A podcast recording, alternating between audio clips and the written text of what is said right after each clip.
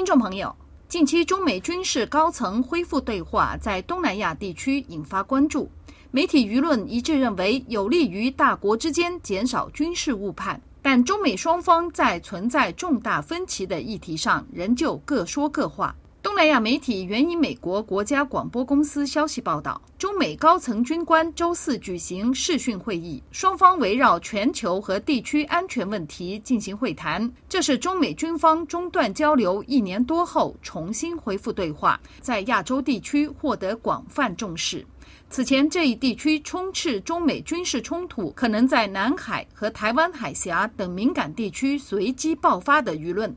美国五角大楼官员表示。两军之间的沟通对于防止误判升级为冲突至关重要。中国国防部周四晚间发布声明表示，美中发展健康、稳定、可持续两军关系的关键是美国正确认识中国。一些分析人士认为，中国寻求在中美防务关系上保持模糊性，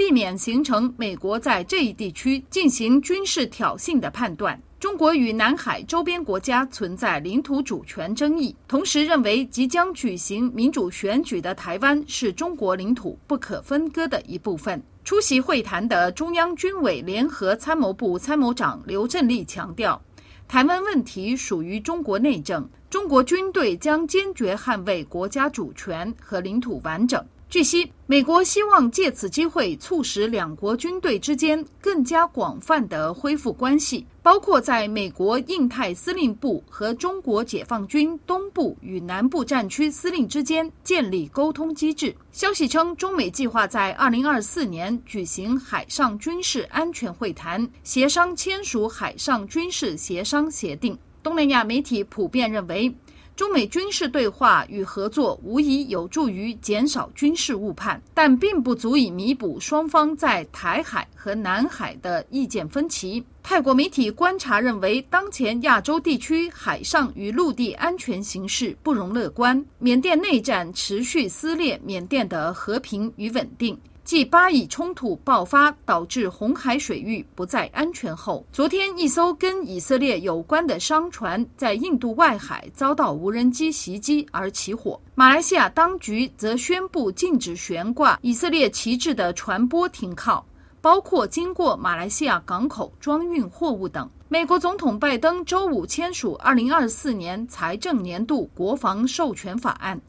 其中包括授权国防部长为台湾军队制定训练计划、扩大美台军事网络安全合作、强化台湾的防卫能力，以及美国在印太地区抗衡中国等政策。日本近年来不断扩增国防预算，并于今年四月向菲律宾、孟加拉、马来西亚、斐济四国提供警备船、救生机和无人机等军事装备。二零二四年，日本还将扩大无偿援助军事装备的范围，包括印尼、越南、蒙古、吉布提等更多国家。东南亚媒体指出，日本针对相同理念国家提供友军支援的框架，旨在应对中国在该地区不断扩张的军事震慑力。菲律宾与中国今年在南海地区冲突不断加剧。多次誓言寸土不让、绝不屈服的菲律宾总统小马克思日前承认，菲中两国外交关系正朝着不利的方向发展。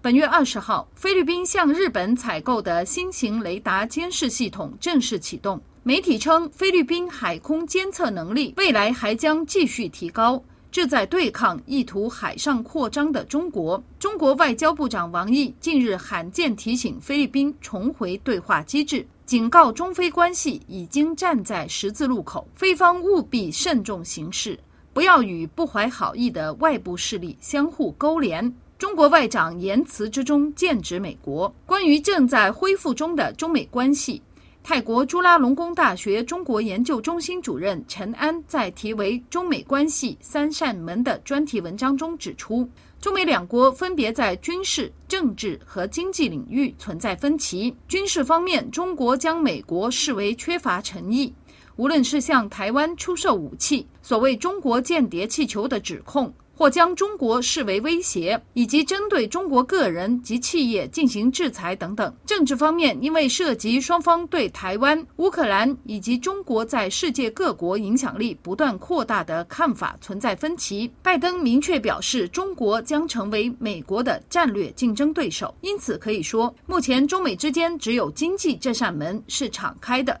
双方迫于各自内部经济尚未复苏的压力。彼此都意识到两大经济体相互依赖的重要性。然而，尽管中国极力推开经济这扇门，但美国仍然保守而矜持，为的是让美国经济贸易摆脱对中国的过度依赖，将风险分散到其他地区。曼谷江峰，法国国际广播电台中文部撰稿。